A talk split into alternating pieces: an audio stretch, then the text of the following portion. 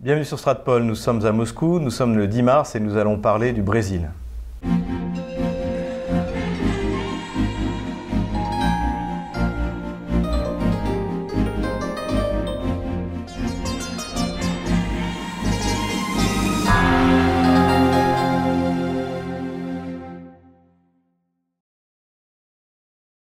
Avant de commencer cette vidéo, n'hésitez pas à vous abonner à notre chaîne, n'hésitez pas à faire un don.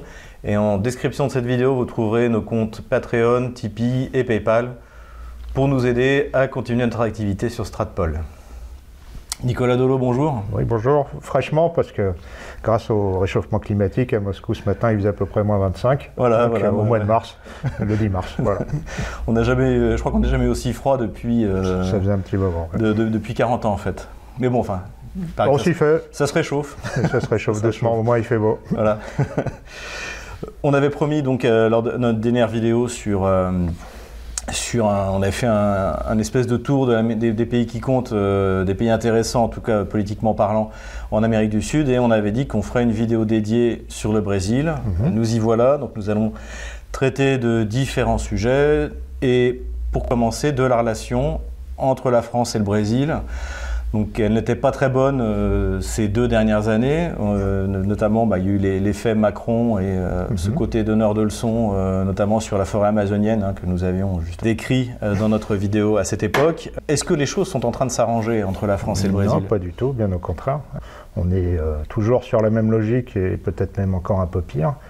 les Brésiliens sont très très très insatisfaits de de ce qu'ils entendent du gouvernement français, notamment des, dernières déclarations qui datent un peu, mais euh, en fait euh, la relation semble rompue depuis, de M. Macron concernant l'Amazonie et euh, les productions de soja brésiliennes. M. Macron a fait quelques sorties fracassantes notamment dans le monde, dans lesquelles il demandait au monde et aux autorités agricoles françaises, si elles, existent, euh, d'arrêter d'acheter du, soja brésilien et de pénaliser le, soja brésilien parce que, euh, dit-il, le, soja en question pousse sur des terres euh, détruites en Amazonie. Alors, au Brésil, on lui a répondu plusieurs choses. On lui a répondu d'abord que les exportations de soja vers la France sont une variable d'ajustement pour le Brésil. C'est 0, quelque chose pour cent de,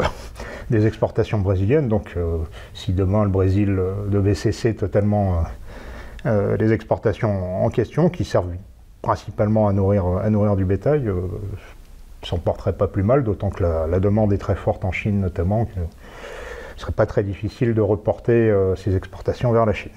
Ça c'est la première chose. La deuxième chose, c'est que les, les terres agricoles en Amazonie, même même brûlés, même, euh, euh, devenus de belles clairières, ont un sol qui est particulièrement pauvre et qui ne se prête pas du tout, mais alors pas du tout, euh, au soja. le soja pousse sur la zone tout à fait sud de l'Amazonie, sur les, Mato Grosso do Sul,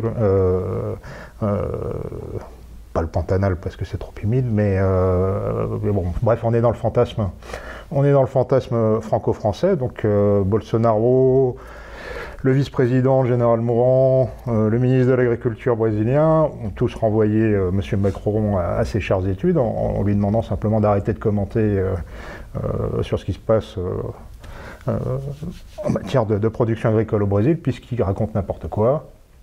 Si la France voulait, elle pourrait, elle pourrait produire le soja? Ah, Ce serait un peu difficile, puisqu'il faudrait en gros 300 euh, à 400 000 euh, ah hectares euh, ce qui est un peu compliqué à trouver sur un territoire de la taille de la France. Sauf si on déboise.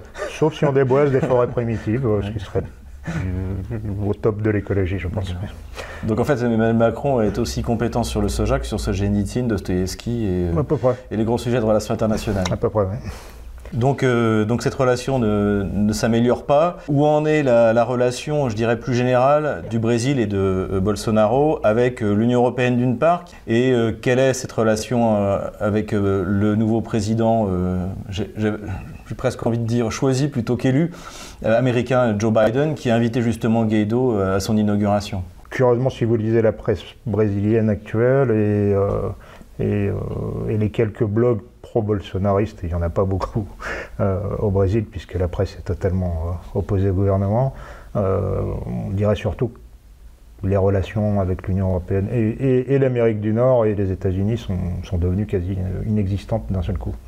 on en parle très peu. En fait, se concentre presque exclusivement sur les affaires internes. Alors il faut dire que la situation économique est, euh, compliquée, euh, la situation sanitaire euh, l'est aussi. avant, de parler sur le Covid, on avait, en préparant cette vidéo, parlé également un peu de l'échec de cette relation entre les États-Unis et le Brésil, parce qu'on espérait qu'avec l'élection de Donald Trump et l'élection de Bolsonaro, on aurait pu avoir une convergence de, on va dire, de entre guillemets nationaliste à la fois américain et sur le euh, papier sur le papier euh, il y avait une volonté de convergence euh, dans les faits ça s'est traduit par pas grand chose voire rien du tout et maintenant que Papy Biden est aux affaires, ça va pas s'arranger. Ça va pas s'arranger. Bolsonaro a un contact spécifique aux États-Unis qui est un peu son. son, Moi, il y a une espèce d'éminence grise qui euh, un, monsieur assez euh, assez particulier, euh, monsieur de Carval, qui est proche de la droite, on va dire un peu messianique américaine, qui, qui, a fui le Brésil quand Lula est arrivé au pouvoir, mais qui n'a pas jugé bon d'y revenir une fois que Bolsonaro était élu. Un monsieur qui est mi-astrologue, mi-philosophe, très inspiré par René Guénon, mais pas parce que... Ah, c'est une espèce de Douguin brésilien alors Un petit peu, oui. Oh, il y a des bonnes choses sur René Guénon, mais, euh, mais lui a surtout retenu le côté... Euh, Ésotérique. ésotérisme, médium, etc. C'est notamment une partie de l'entourage de Bolsonaro est très proche de lui. Quelqu'un qui est euh, anticommuniste de manière extrêmement virulente, bon, soit, euh, mais qui s'est également mis, euh, mis l'armée à dos, parce qu'il ne voit que par les États-Unis, parce qu'il accuse même les, militaires euh, pendant leur régime d'avoir certes éradiqué le, le, communisme politique, mais pas le, ce qu'il appelle le, communisme, le marxisme culturel. C'est, à mon avis, faire un procès d'intention aux militaires, parce que le politiquement correct et ce genre de choses s'est développé sous influence nord-américaine, justement, des années après la, après la, fin du régime militaire euh, qui date du début des années 80. Euh. Oui. Ah, on, a, on, peut comparer un peu à ce qu'on observe en Europe, c'est-à-dire que c'est pareil, toutes les, euh, tout, le sociétal a débarqué des États-Unis depuis les années 50. Via les universitaires. Et après, on a les conservateurs américains, alors les paléoconservateurs hein, mhm. américains qui arrivent pour nous expliquer comment il faut faire pour lutter contre quelque chose dans un combat qu'ils ont perdu chez, eux. Chez eux, exactement. bah, c'est pas la même logique. Donc, oui, Olaf de Carval euh, a fait l'introduction que certains des, l'un des fils de Bolsonaro a fait une petite tournée il y a, un an et demi euh, aux États-Unis où en fait il était reçu par des, par des think tanks ultra minoritaires euh, de droite conservatrice. ça pèse pas grand-chose tout ça. Quoi. D'accord. Donc relation très bien. Pas très intéressante. Bon maintenant, Revenons euh, au territoire brésilien lui-même. Alors donc euh, les gens tombent dans les rues comme des mouches, tout le monde meurt, c'est la peste noire. C'est pire que la peste noire. Alors euh, si, on en croit le, Figaro que j'ai lu ce, matin, non seulement c'est la peste noire sur le territoire brésilien, mais le Brésil du coup va, contaminer le reste de, l'Amérique latine et le monde, forcément. Le début de l'apocalypse aura donc commencé au Brésil. Donc quand on, encore une fois, quand on écoute les gens qui y habitent, c'est pas très évident. Ils vont à la plage à Rio. Hein, c'est toujours, euh, toujours l'été ou la fin de l'été euh, là-bas. Oui, on a, vu, on a vu des vidéos d'ailleurs où en fait les, plages sont complètement bondées. On a même vu euh, une vidéo où on voit Bolsonaro applaudi par les. oui, qui, arrive en, jet ski, sur une plage du, sud du Brésil. Euh, Parce qu'on en est où dans cette opposition entre le pouvoir fédéral, on peut l'appeler comme ça, le pouvoir central brésilien, qui lui est, euh, entre guillemets... Qui est Covid-réaliste. Covid-réaliste, voilà, et, les gouverneurs locaux qui, eux, en fait, ont imposé des mesures à la française. Bah, c'est une bataille qui est avant tout politique, alors... Euh, loin de moi l'idée de, prétendre qu'il n'y a pas de mort, que, que le virus n'existe pas ou qui ou quoi. il y a une épidémie en cours euh, ça, c'est une, une, réalité, mais enfin, on pourra parler plus tard de, ce que certains appellent l'effet de moisson, etc. Mais euh, euh, c'est avant tout une bataille politique, notamment entre certains gouverneurs qui sont ligués contre Bolsonaro parce que politiquement, ils ne veulent pas le voir, et en particulier le gouverneur de São Paulo, João Doria, grand entrepreneur milliardaire, qui veut devenir calife à la place du calife et, qui est euh, à la pointe euh, des, restrictions, qui veut euh, fermer et boucler l'État de São Paulo et la ville de São Paulo depuis le début. alors récemment, ça se passe pas très bien. Oui, on est aussi même passé sur l'internet brésilien des. Bah, c'est à São Paulo cette vidéo C'est à São Paulo, dans un quartier très très populaire, quartier de Madère. Et on voit les agents de l'État et de la municipalité qui sont très très bien accueillis par la population et par les commerçants locaux puisqu'ils sont là pour fermer les commerces et ils sont reçus à coups de cajot euh, dans la tête. Euh, ils sont obligés de, euh, de se replier. Oui, d'ailleurs c'est intéressant, c'est que paradoxalement la, crise au Brésil a rapproché les, classes les plus populaires, on va dire, de Bolsonaro, oui. puisque tant qu'il y avait de l'argent dans les caisses... voilà, exactement. Tant qu'il y avait de l'argent dans les caisses, le, le gouvernement dont une grande partie de, nos politiques euh, en Europe euh, prétendaient qu'il est c'est un gouvernement pour les riches, en fait puiser autant que possible pour financer euh, les pauvres, les plus pauvres, les aider à survivre pendant, pendant les, confinements. là, on arrive au bout du, truc, donc la popularité de Bolsonaro va s'en ressentir, puisque au Brésil, dans les classes populaires, et Lula l'avait bien compris à son époque, euh, celui qui, celui qui paye est très populaire. Euh, mais c'était surtout nécessaire parce qu'au Brésil, il y, a, une grande partie de la population qui a besoin de travailler pour manger, pour se loger. Euh, et, des confinements stricts ne peuvent juste pas, pas fonctionner. Mais ces classes populaires, elles n'ont pas conscience que si Bolsonaro arrête de payer, c'est parce qu'il n'y a plus d'argent? Certains peut-être, euh, d'autres pas toujours, ils n'ont pas, forcément une conscience politique euh, euh, ni une analyse des événements très très très développée. Hein. On les, par définition, les, les gens qui ont, aussi le moins d'éducation, qui, lisent le moins la presse.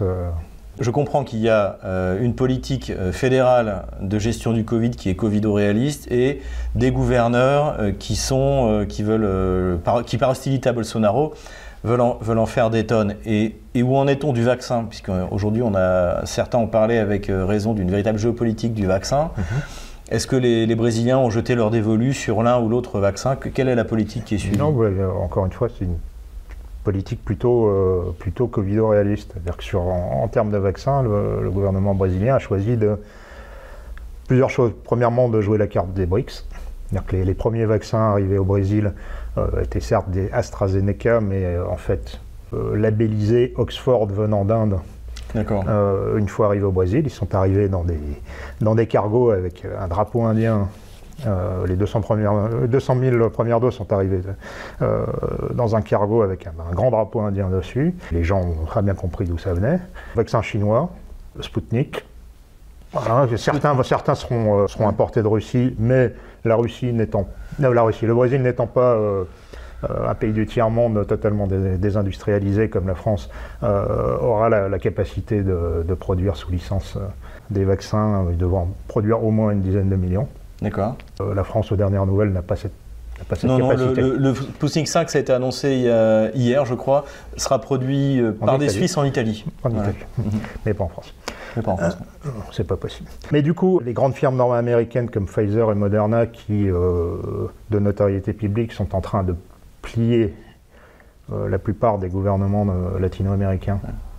parce que ce sont des sentimentaux américains, ont été contraints de signer hier ou avant-hier un, beau contrat plutôt avantageux au profit du gouvernement brésilien, parce que parce que grand marché intéressant, premièrement, et puis euh, euh, des, vaccins qui arrivent de partout, donc euh, bien obligé de, de livrer Cette également. fameuse économie de marché qui nous est si chère. Donc finalement, on n'a pas, on a, parce qu'il avait été question à un moment justement que le gouverneur de São Paulo était plus pour le vaccin chinois et Bolsonaro plus pour le vaccin russe, on n'a pas eu cette... Tout ça, c'était de la politique. En fait, les vaccins chinois sont bien arrivés au Brésil et, et, parmi les premiers à être arrivés et, les gens commencent à être vaccinés euh, au Sinovac également. Dernier sujet qui nous intéresse pour cette vidéo aujourd'hui, c'est l'élection présidentielle. Et à l'intérieur de ce sujet, il y a deux sujets. Il y a un, le fait qu'un juge de la Cour suprême a annulé les charges contre Lula mhm. Et deux, quelle est la situation à un an des élections brésiliennes? Est-ce que Bolsonaro a une chance d'être réélu? Donc d'abord, parlons de Lula. Mhm. Qu'est-ce que c'est que cette histoire Lula, le corrompu, serait finalement innocent de, ah des charges Lula, le corrompu, n'est pas innocent des charges. Lula, le corrompu, a été jugé par un un tribunal du sud-est du Brésil, de Curitiba, qui, selon l'un des huit membres du tribunal suprême fédéral, euh, n'aurait pas été compétent pour le juger. Ah, c'est ça C'est ça. Ah, donc il n'est pas innocenté Non, il n'est pas innocenté du tout, c'est procédural. Euh, mais, comment c'est possible que sur huit, donc un tribunal du... Ah, parce que c'est comme ça. Euh, en fait, le, tribunal suprême, les institutions brésiliennes sont sont euh, très différentes des institutions euh, françaises notamment. Il existe un vrai pouvoir judiciaire qui est totalement autonome. Finalement, en fait, le, tribunal suprême fédéral, espèce de cour constitutionnelle, cour de cassation, tout ce que vous voulez, euh, a plus de pouvoir que le ministre de la Justice et même que le président de la République. Ils peuvent générer des, jurisprudences, ça avait déjà été le cas quand il a été libéré, qui sont contraires à la Constitution.